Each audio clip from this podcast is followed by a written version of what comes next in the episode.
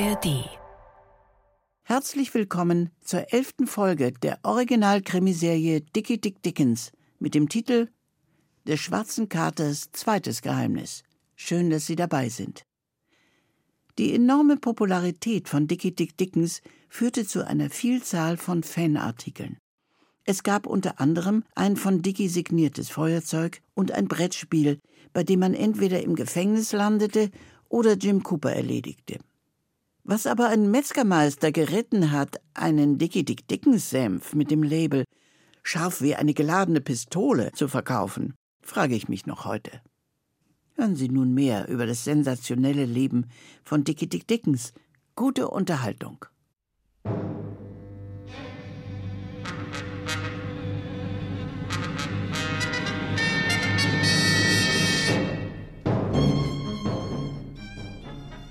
Wir erzählen Ihnen die Geschichte von Dickie Dick Dickens, dem gefährlichsten Unterweltler, der je das Großstadtpflaster von Chicago betreten hat. Dickie Dick Dickens, dem Phänomen unter den amerikanischen Großverbrechern. Dickie Dick Dickens, dem Übergangster oder, wie er von seinen Kegelbrüdern genannt wurde, The Four-Eyed Panther. Zu Deutsch etwa der Panther mit den vier Augen. Notabene keine Anspielung auf die geschichtlich nachweisbaren Hühneraugen, die Dickens am kleinen Zeh seines linken Fußes getragen hat. Vieräugiger Panther ist vielmehr ein ruhmvoller Ehrenname, der ihm vom Chandaresi-Stamm der Wipikaka-Indianer verliehen worden ist und mit dem seine geradezu ans sagenhaft grenzende Beobachtungsgabe gewürdigt werden soll. Eine kulturhistorische, sehr interessante Parallele übrigens zu der altrömischen Darstellung des Gottes Janus.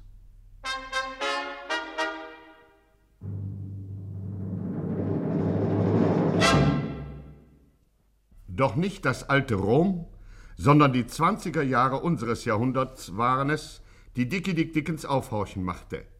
Voll schöpferischer Initiative versetzte er die Unterwelt der Millionenstadt Chicago in Aufruhr. Eine Revolution bahnte sich an. Es ist daher kein Wunder, dass sich unter den Verbrechern dieser Stadt vielfältige reaktionäre Kräfte regten, um Dickens Bemühungen entgegenzuarbeiten. Diesem Dickens könnte ich ein halbes Pfund Ziankali in den Kaffee streuen, dann den Hals umdrehen, die Gurgel durchschneiden und hinterher kaltblütig erschießen. Das war Jim Cooper, der Chef der damals größten Verbrecherorganisation von Chicago. In Gaunerkreisen auch Jim der Dickköpfige genannt. Und leider muss gesagt werden, dass Jim Cooper am Abend des 12. Juni 1925 unmittelbar vor der Erfüllung seines Wunschtraumes stand. Nach menschlichem Ermessen konnte es nur noch Minuten dauern, bis er seine finstere Drohung in die Tat umsetzen konnte. Wobei allerdings anzunehmen ist, dass er sich in der praktischen Ausübung seines Planes auf das kaltblütige Erschießen beschränken wird. Jim Cooper hatte mit 14 hartgesottenen Angehörigen seiner Bande die hochherrschaftliche Villa von Dickie Dick Dickens umstellt. In dem parkartigen, nach englischem Vorbild angelegten Garten rings um Dickies Haus hielten sie sich verborgen. Hinter Baum und Strauch 14 bis an die Ohren bewaffnete Gangster.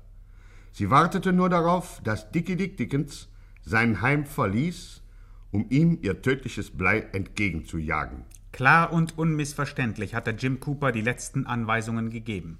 Also Jungs, ihr schießt sofort, wenn Dickens sich sehen lässt. Klar, Chef.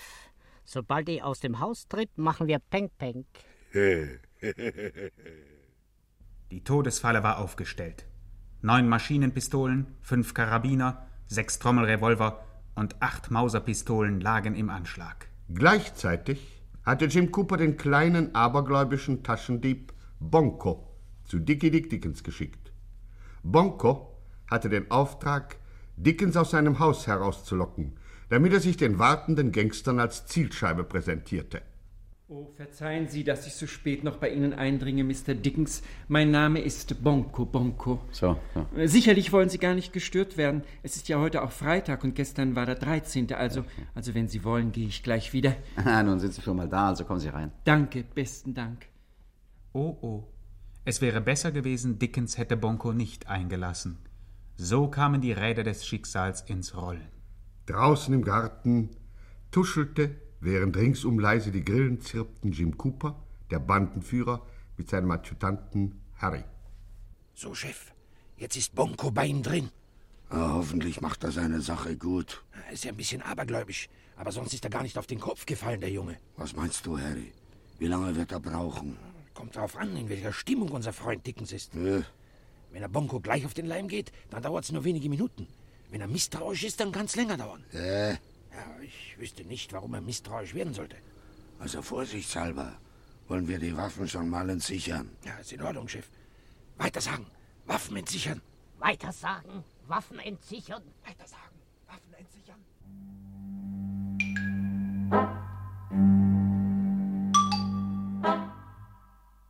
Wir sind eigentlich nur auf der Durchreise, Mr. Dickens, meine So. Freunde und ich. Aber dann sahen wir einen Möbelwagen und da beschlossen wir natürlich in Chicago zu bleiben. Ja, ja, wegen des Na Möbelwagens. ja, wir sind ein bisschen abergläubisch. Es heißt doch, wenn man in einer fremden Stadt einen Möbelwagen sieht, soll man sich dort niederlassen. Aha. Nun hörten wir, dass Sie beabsichtigen, eine eigene Bande zu gründen, Mr. Dickens. Ja, wir sind ja. alle vier gelernte Verbrecher. Und da dachten wir, vielleicht können Sie uns gebrauchen. Ja, ja, ich suche gute Fachkräfte.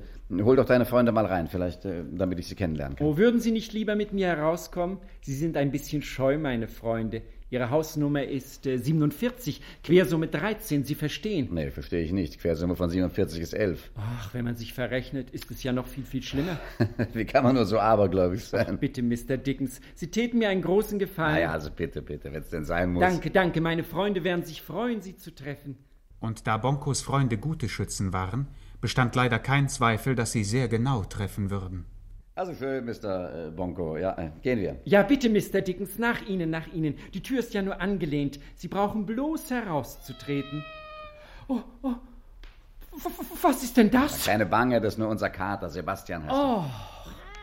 Nein, Sebastian, du bleibst im Haus. Das ist jetzt zu spät für dich. Du darfst morgen wieder in den Garten. ja, ja, das könnte dir so passen. Wieder die ganze Nacht den kleinen Katzen nachstellen. Was? Komm nicht in Frage, Bastard, das ist ein anständiges Haus. Ach, seien Sie doch so nett, Mr. Bonk, und halten Sie ihn fest, sonst läuft er noch davon. nein, nein, bitte nicht, bitte nicht. Eine schwarze Katze. Ich habe noch nie in meinem Leben eine schwarze Katze angerührt. Das bringt ja Unglück, vor allem wenn sie von rechts kommt. Fasse dich, Freund, das ist ein Kater. Ach, noch schlimmer, noch schlimmer. Schwarze Katze, Mühe und Not. Schwarzer Kater, Pein und Tod. Jetzt werde ich aber allmählich verrückt. Sebastian benimmt sich wie ein hysterisches altes Weib und Sie jammern mir Ihre Kalendersprüche daher, als ob der jüngste Tag bevorstünde. Na, wer kann's wissen? Also jetzt nehmen Sie sich in drei Teufelsnamen zusammen. Halten Sie die Katze fest, damit ich Ihre Freunde reinholen kann. Sagten Sie nicht eben, es sei ein Kater? Ach, Sie können ihn aber schwach machen. Ruhe! Verflixt nochmal, halt den Schnabel. Hier, nehmen Sie das Tier auf den Arm und kommen Sie mir nach. Nein, nein, ich nehme den Kater nicht. Das bringt Unglück. Ich nehme ihn nicht. Nachher schießen Sie noch auf mich und dann. Oh, oh, oh. Wie bitte? oh äh, äh, Habe ich was gesagt? Wer schießt auf Sie? Ja, das, ach, das hat gar nichts zu bedeuten. Ich dachte, ich dachte, die Krokusse, die Krokusse, ja, die schießen jetzt aus dem Boden und äh. Moment mal. Im Juli? Na ja, na ja. Mr. Bonko. Was wird hier gespielt? Gehen Sie, gehen Sie bitte, gehen Sie von der Tür weg, Mr. Dickens. Ich, ich, ich kann es, ich kann es. Warum stottern Sie denn plötzlich? Aufregung, Mister, Aufregung. Ich kann es nicht länger für, für mich behalten. Die Katze, die, die. Kater. Katze oder Kater, ganz egal. Es ist ein Schicksalswink, ein, ein. Nun kommen Sie endlich zu Pottmann. Was ist los? Draußen, draußen, in, in Ihrem Garten, Mr. Dickens, da. Ich weiß, da warten Ihre Freunde weiter. Eben nicht. Jim Cooper und seine Leute warten dort. Was? Sie warten, ja, sie warten darauf, dass Sie aus dem Haus herauskommen und dann wollen Sie schießen, ja? Sie wollen auf Sie schießen, Sie totschießen, einfach so piff paff. Alle guten Geister. Und Sie? Sie sollten dafür sorgen, dass ich das Haus verlasse. Ja, So, so. ja, das, das war mein Auftrag. Sie verstehen, Verstehe, Befehl ja. ist Befehl. Und wenn die Katze nicht erschienen wäre, Verzeihung, der Kater natürlich, na ja, Sie wissen schon. Ja, ja, ich weiß. Piff, paff. Komm her, Sebastian.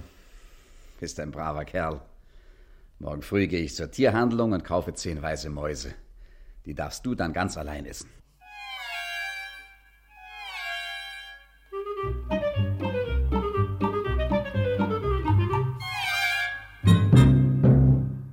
Fünf Minuten und 40 Sekunden.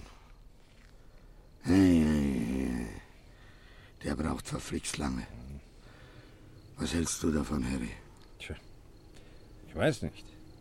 Eben war es mir so, als ob ich einen Schatten an der Tür gesehen hätte. Ich auch. Ich dachte schon, der kommt raus. Er hat sich's wohl anders überlegt. Äh, Das wäre ein schlechtes Zeichen. Tja, Harry, ich gebe ihm noch drei Minuten. Dann stürmen wir das Haus. wenn wir das tun, Chef, dann. Dann, dann müsste Bonko ja auch dran glauben. Ja. Wenn die ganz gerupft wird, fliegen die Federn. Ich kann auf Bonko keine Rücksicht nehmen. Ja. Freilich, mir wäre es auch lieber, Dickens käme aus seinem Nest heraus. Aber wenn er es nun mal nicht tut, Ja, dann, dann warten wir eben noch ein Weilchen. ja. ich habe keine Lust, bei dem Geschäft alt und grau zu werden. Hab noch wichtigere Dinge zu tun, als Leute wie Dicke Dick Dickens aus dem Verkehr zu ziehen. Also gib doch Bonko wenigstens fünf Minuten. Ja, schön. Dir zuliebe. Haben unsere Leute Handgranaten eingesteckt. Ja, selbstverständlich. Also ist gut. Es bleibt dabei. Noch fünf Minuten. Aber dann knallt's.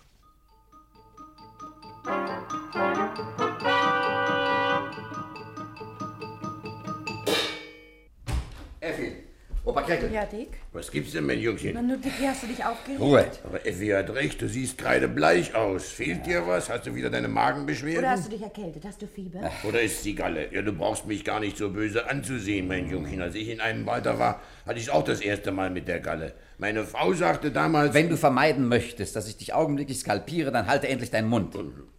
Darf ich euch mit Herrn Bonko bekannt machen, ein Kollege aus Milwaukee. Er ist nur auf der Durchreise in Chicago. Guten Tag. Tag, grüß Gott, angenehm. Sehr angenehm, Mr. Bongo. Wie ist denn die Geschäftslage in Milwaukee? Habe gehört, die Polizei soll dort unangenehm tüchtig sein. Opa, denk an deinen Skalp. Mr. Bongo bringt uns keine sehr angenehmen Nachrichten.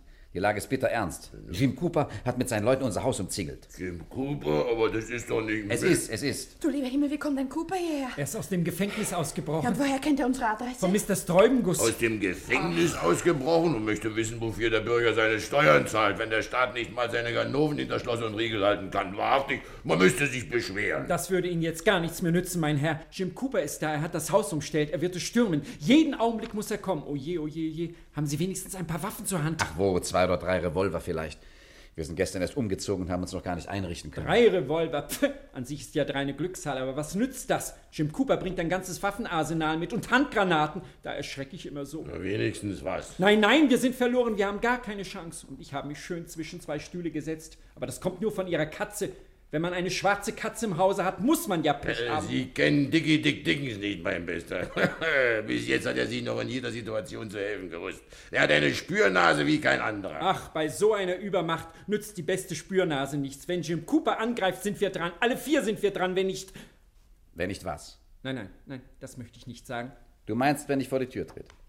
Dann erschießt er mich und ihr drei werdet verschont. Naja, dann hätte er ja, was er will. Aber nein, nein, vergessen Sie das. Sowas kann man niemand zumuten. Opa Krekel hat es Ihnen eben gesagt. Es hat bis jetzt noch keine Situation gegeben, in der ich mir nicht zu helfen gewusst Aber hätte. Herr Dickie, mein Jungchen, du willst doch nicht etwa rausgehen und dich hinstellen vor Jim Cooper wie eine Zielscheibe auf dem Schießplatz? Präzise das werde ich tun. Es kommt ja gar nicht. Nein, nein, nein, nein, das kommt nicht in Frage. Da machen wir nicht mit. Das lassen wir nicht zu. Auf deiner alten Also- Frage solltest du gelernt haben, logisch zu denken, Opa Krekel. Ist doch besser, einer wird erschossen als alle vier. Ja, ich bin alt genug, um zu wissen, dass sowas mit Logik nichts mehr zu tun hat. Keine Debatte, Opa. Noch bin ich hier der Chef. Es wird getan, was ich sage. Weil du ein alter Egoist bist. Denk doch mal an uns.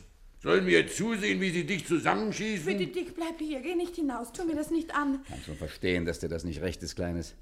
Ich habe mir unser Leben auch ein bisschen anders vorgestellt, aber ich fürchte, das ist das Einzige, was ich jetzt noch für dich tun kann. Also, Effelin, leb wohl. Nein, Dick. Wenn du hinausgehst, dann will ich auch. Aber ich bitte dich, sei doch jetzt vernünftig. Du bist jung und hübsch, du hast das Leben noch vor dir. Du findest bestimmt noch jemanden, mit dem du glücklich wirst. Nein, Dicky, nie. Du hast immer gesagt, dass du mir jeden Wunsch erfüllen willst. Bis heute habe ich mir nie etwas gewünscht, aber jetzt, jetzt, du.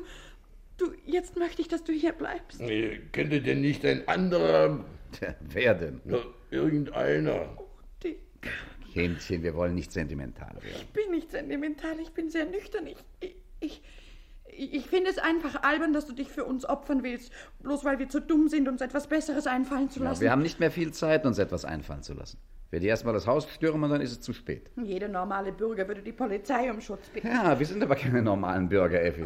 Soll ich etwa anrufen und sagen, schönen guten Tag, meine Herren, hier spricht Dickie Dick Dickens, der Millionendieb. Würden Sie bitte die Freundlichkeit haben, mir aus einer Malesche zu helfen? Ich wohne Park Avenue 47.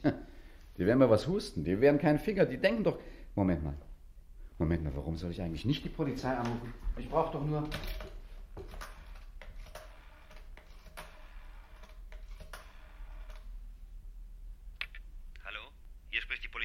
Hier ist der Held des Monats. Ich habe eine wichtige Information. Wenn Sie Dicke Dick Dickens fassen wollen und Jim Cooper dazu, dann fahren Sie bitte zur Park Avenue 147. Was sagen Sie da? Äh, Dicke Dick Dickens und äh, Jim Cooper? Ja, zum Kuckuck, beeilen Sie sich.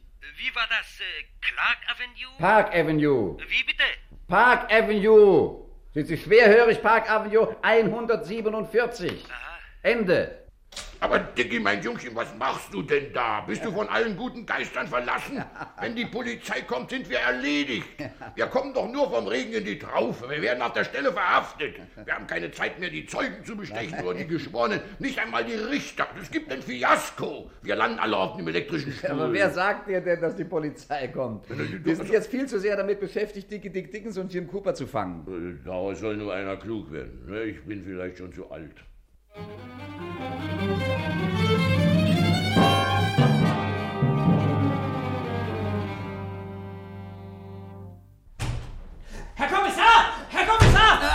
Warum schreien Sie denn so, Sergeant?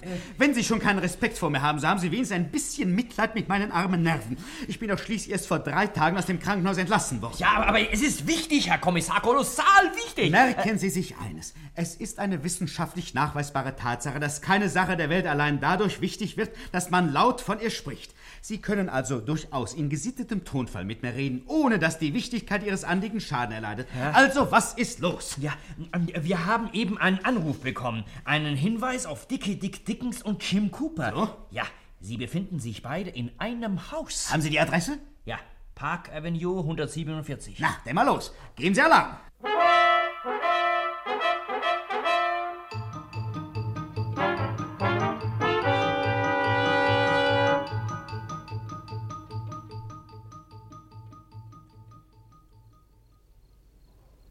Harry, also die fünf Minuten sind rum. Die Leute sollen sich fertig machen zum Sturmangriff. Jim, Jim, ich habe kein gutes Gefühl dabei. Ja? Äh, Um die Wahrheit zu sagen, ich habe ein scheußliches Gefühl. Ja. Äh, Ja, das ganze Unternehmen gefällt mir nicht mehr. Nervenbündel. So leg doch wenigstens eine Minute zu. Also eine halbe, weil du's bist. Vielleicht schafft's Bongo noch. Wer weiß. Ja, Bonko ist ein Esel. Ich glaube, er steht am Fenster. Hinter der Gardine. Er will uns ein Zeichen geben. Blödsinn. Machen Sie keinen Unsinn, Bongo, gehen Sie vom Fenster weg. Jemand muss doch Ausschau halten, Mr. Dickens. Ja, aber zum Fenster hinausschauen bedeutet jetzt Unglück für Sie. So, aber jeden Augenblick können Sie stürmen. Ja, falls nichts dazwischen kommt. Oh, Sie stürmen, darauf können Sie Gift nehmen. Stand ja schon in meinem Horoskop. Ah. Die Stürme des Alltags werden heute für die zwischen dem 12. und 16.3. Geborenen besonders heftig Ja, sein. ja, ja, ich wundere mich, dass Sie überhaupt so lange warten.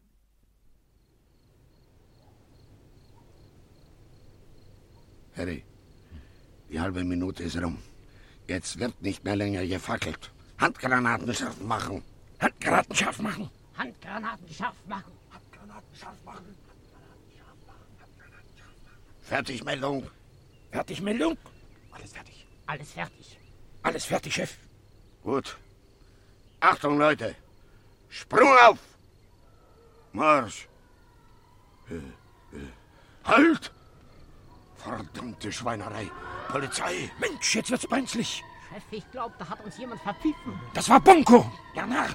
Aber ich hab's ja gleich gesagt, ich habe ein schlechtes Gefühl. Ich hab dich doch gewarnt, Chef. Schnauze halten. Wir hauen ab. Es rettet sich, wer kann. Zurück auf die Straße. Ab durch die Mitte. Los, Leute, auf die Beine. Weg hier. Tempo, Tempo. Los, weg hier.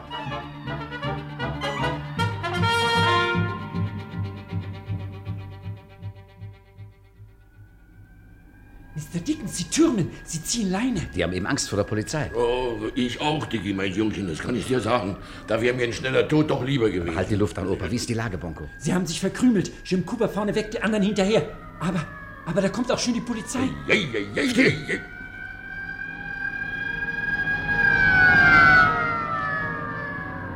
Ja, wollen du?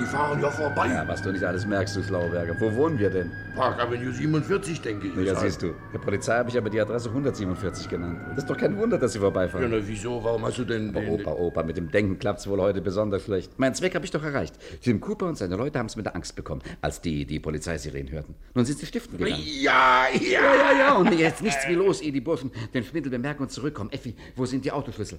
Hier, Dick. So, danke. Und ab dafür in die Garage.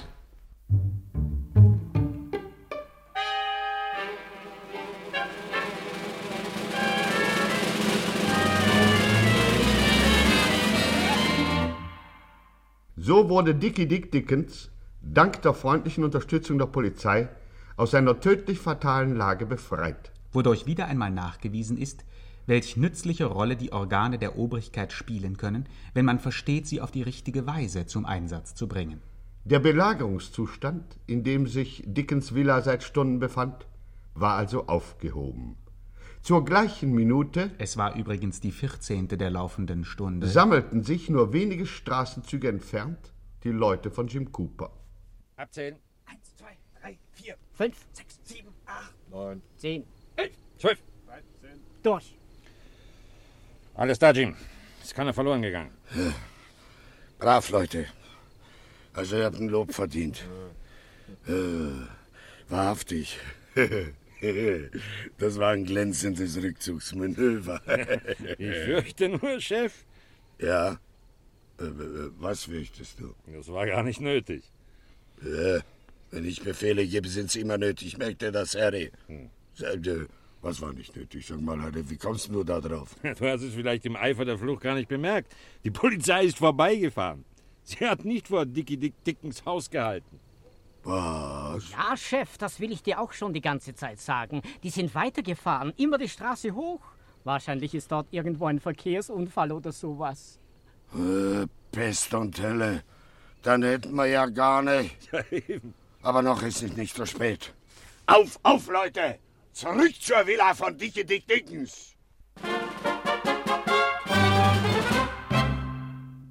Zur gleichen Minute Es war die sechzehnte der laufenden Stunde. hatten die Polizeiwagen das Ende der Park Avenue erreicht.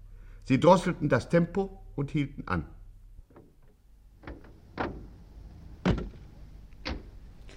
Tja, das, das ist aber wirklich seltsam, Herr Kommissar. Hm, Hier, hier ist Park Avenue 112 und dort, dort drüben ist 117. 117. Ja, und damit verließen Sie ihn. Herr Teufel auch, ich kann doch richtig gucken. Ja, vielleicht liegt's am Hören. Haben Sie denn die Adresse richtig verstanden? Na freilich, Park Avenue 147. Ähm, Vielleicht werden die Häuser erst gebaut. Ach, Blödsinn, das gibt's doch gar nicht. Ach so, ja, ja, freilich. Haben Sie den Anruf selbst entgegengenommen? Ja, Nein, das war natürlich der Telefonist. Dann gehen Sie schnell in eins der Häuser. Rufen Sie die Telefonzentrale an. Ja. Fragen Sie den Telefonisten. Vielleicht hat er sich geirrt. Oder Sie haben sich verhört. Ja. Oder, oder was weiß ich. Ja, ja, ist, ist gut, Herr Kommissar. Zur gleichen Minute Es war mittlerweile die achtzehnte der laufenden Stunde, hatten sich Jim Cooper und seine Leute wieder in Dickie Dick Dickens Garten eingefunden. wo immer noch die Grillen leise zirpten. So, Jim. Die Männer sind wieder auf ihrem Posten. Die Waffen sind entsichert. Die Handgranaten scharf. Gut. Aber ich würde noch etwas warten, Jim. Äh. Äh, Wir wissen nicht, wohin die Polizei gefahren ist. Vielleicht sind sie gar nicht so weit entfernt. Vielleicht können sie die Handgranaten hören. Red nicht so blöd. Hätten wir vorhin nicht so lange gewartet, wäre ja schon alles aus und vorbei. Außerdem wissen wir doch gar nicht, ob Dickens noch im Haus ist. Möglicherweise ist er auch abgedampft, als die Polizei kam. Äh, Du kannst eben nicht schauen, Harry. Natürlich ist jemand im Haus. Die Gardine bewegt sich doch. Siehst du denn nicht? Der eingeweihte Hörer weiß natürlich, dass es der Kater Sebastian war, der auf dem Gardinenbrett spazieren ging und so den Stor in Bewegung setzte. Also Leute, fertig machen zum Sturmangriff. Fertig machen zum Sturmangriff. Fertig machen. Fertig machen. Sprung auf. Marsch, Marsch!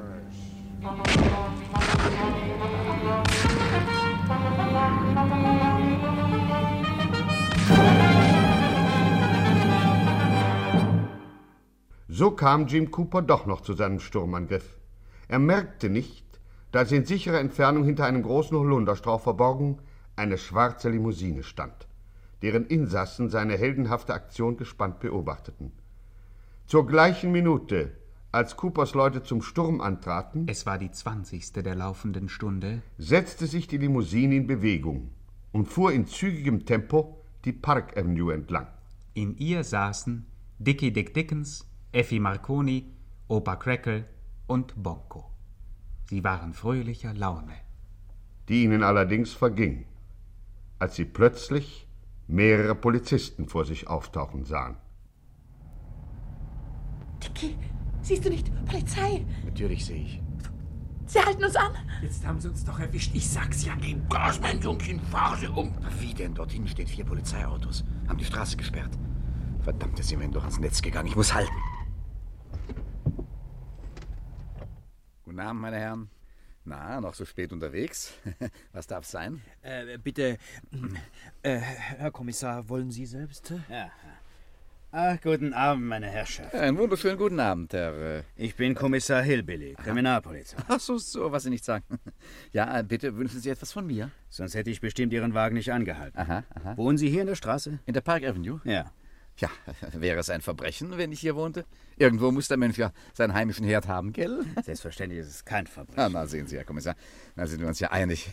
Ich habe doch tatsächlich einen Moment lang geglaubt, Sie hätten etwas gegen mich. Da kann man wieder mal sehen, wie misstrauisch die Menschen sind, nicht wahr? Also dann wünsche ich Ihnen noch einen angenehmen Abend. Abend. Momentchen, Momentchen, mein Herr. Die scheinen es ja mächtig eilig zu haben. Ja, und ist das ein... Es ist kein Verbrechen, nein, es macht mich nur etwas stutzig. Aber lieber Herr Kommissar, ich muss doch bitten, was gäbe es denn Stutziges an mir? Naja, halten wir uns damit nicht auf. Nein. Sie kennen sich hier in der Gegend aus? Ja, ein klein wenig. Ja, wir suchen die Park Avenue 147. Ja, da werden Sie bedauerlicherweise wenig Glück haben, Herr Kommissar. Diese Nummer gibt's hier gar nicht. Ja, eben, das haben wir schon festgestellt. Ja, dann würde ich Ihnen raten, die Suche aufzugeben. Guten Abend. Eine Sekunde noch, Moment. Wissen Sie zufällig, ob hier in der Gegend ein Jim Cooper wohnt? Nein. Oder ein Mr. Dickens? Tut mir leid. Ah, dann entschuldigen Sie bitte. Ja, das heißt, Moment mal. Äh, sagten Sie Dickens? Ja. Kennen Sie jemand mit diesem Namen? Ja, entfernt. Soviel ich weiß, wohnt ein Mr. Dickens in Nummer 47. Ja, ja, das wäre denkbar. Mhm. Sehen Sie, Sergeant, da haben Sie sich doch verhört. Nicht 147, sondern schlicht 47. Ja, Jawohl, Herr als, Kommissar. Als ich jemand im Haus vorbeigefahren bin, Herr Kommissar, habe ich bemerkt, dass er Besuch hat. Ob das wohl dieser Mr. Cooper ist? Na, das werden wir gleich feststellen. Ja. ja besten Dank, mein Ja, Herr. bitte sehr. Immer gern zu Diensten. Äh, und, und, Herr Kommissar? Ja? Ja, an Ihrer Stelle würde ich jetzt ohne Sirenengeheul fahren. Soviel ich gehört habe, soll Mr. Cooper ein bisschen schreckhaft sein. Also danke für den Tipp, ja. Sicher haben Sie recht, mein Herr. Also, Wiedersehen. Oh, lieber nicht. Das, meine Damen und Herren, war das Ende von Jim Cooper. Zur gleichen Minute Es war die 23. der laufenden Stunde. hatte er mit seinen Leuten die Villa von Dickie Dick Dickens erobert. Wie nicht anders zu erwarten, war der Sturmangriff ohne Verluste für die angreifende Partei verlaufen. Jedoch auch, wie ebenfalls nicht anders zu erwarten, ohne den gewünschten Erfolg. Noch ehe Coopers Leute Zeit gefunden hatten, alle 18 Zimmer der Villa zu durchsuchen, war das Haus von der Polizei umstellt. Mensch, Chef, Jim, der ganze Garten wimmelt von Polizei. An die Waffen, Leute! Feuer frei! Feuer frei!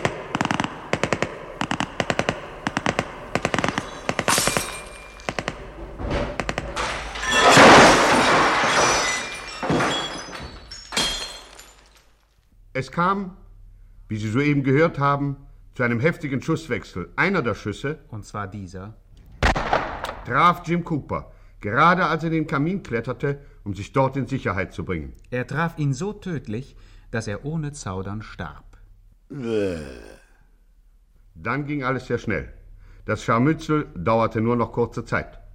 Als die Polizei fünf Minuten später das Haus betrat, wurde sie nur von einem einzigen Überlebenden begrüßt. Es war Sebastian der Kater.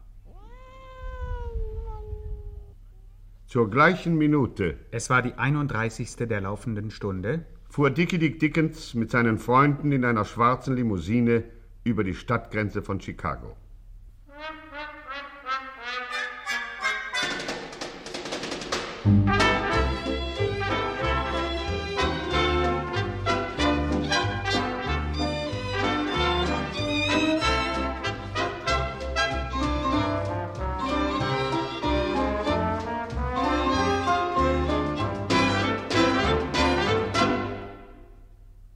Somit ist ein Kapitel der amerikanischen Kriminalgeschichte beendet.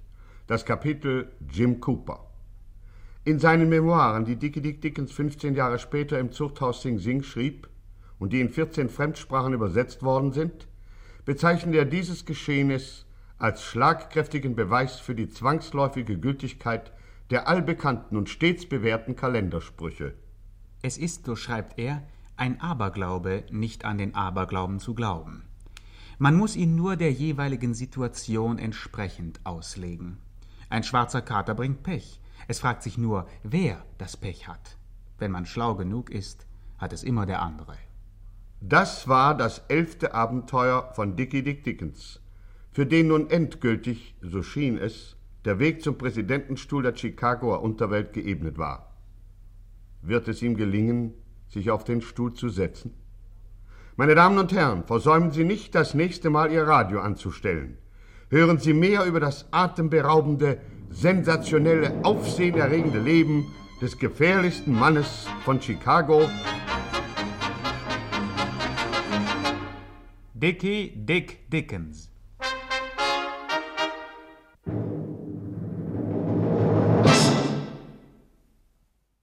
Hören Sie alle Folgen von Dickie Dick Dickens jetzt in der ARD Audiothek und ich erzähle Ihnen dazu ein paar unglaubliche Geschichten.